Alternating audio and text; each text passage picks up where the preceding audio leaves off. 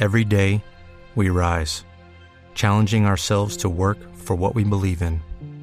At U.S. Border Patrol, protecting our borders is more than a job, it's a calling. Agents answer the call, working together to keep our country and communities safe. If you are ready for a new mission, join U.S. Border Patrol and go beyond. Learn more at cbp.gov/careers. 3 de la tarde, 34 minutos. Las noticias, las más importantes a esta hora en Blue Radio. Bloqueada permanece la frontera con Venezuela por protestas de comerciantes colombianos contra la ley anticontrabando. Desde Cúcuta, el reporte con Juliet Cara. Pimpineros y comerciantes mantienen bloqueados los pasos fronterizos entre Cúcuta y San Antonio del Táchira y entre Cúcuta y Pero María Ureña, localidades venezolanas, para rechazar la ley anticontrabando.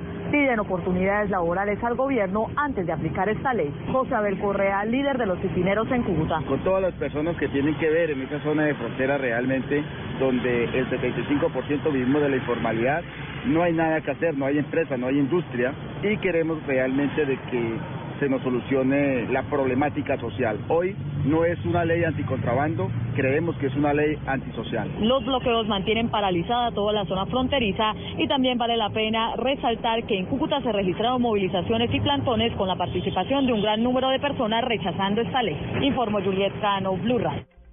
Este 20 de julio el partido de la U radicará un proyecto de ley que busca reglamentar la eutanasia tanto activa como pasiva en Colombia. Simón Salazar.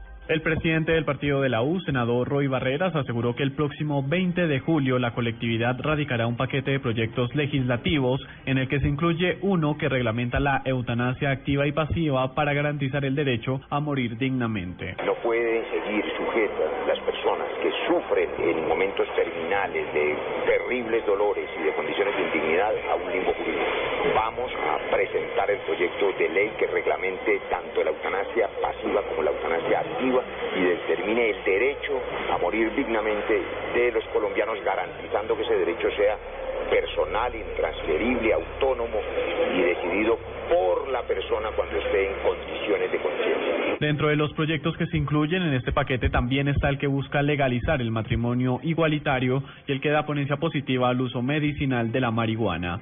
Simón Salazar, Blue Radio. Más noticias a esta hora en Blue Radio. El senador Horacio Serpa respondió a la carta de renuncia de la senadora Vivian Morales a la codirección del Partido Liberal. Serpa dijo que no coincide con los conceptos y opiniones de su homóloga y que los avales que ha otorgado la colectividad para las elecciones de alcaldes y gobernadores del próximo 25 de octubre han sido expedidos de manera ética. Cerca de 1.500 colombianas víctimas de los fallidos implantes mamarios PIP podrían ver frenados los pagos que estaban recibiendo por indemnizaciones luego de que un tribunal de apelaciones en Francia eximió a la compañía alemana TUB Pequeña, encargada de certificar la calidad de las prótesis mamarias fraudulentas PIP, de cualquier responsabilidad en este caso. Y en el mundo lo más importante, cerca de 150 personas han muerto en dos ataques perpetrados por Boko Haram, por presuntos milicianos de esta organización en el noreste de Nigeria, que asaltaron varias localidades del estado de Borno y mataron a hombres, mujeres y niños. 3 de la tarde, 36 minutos.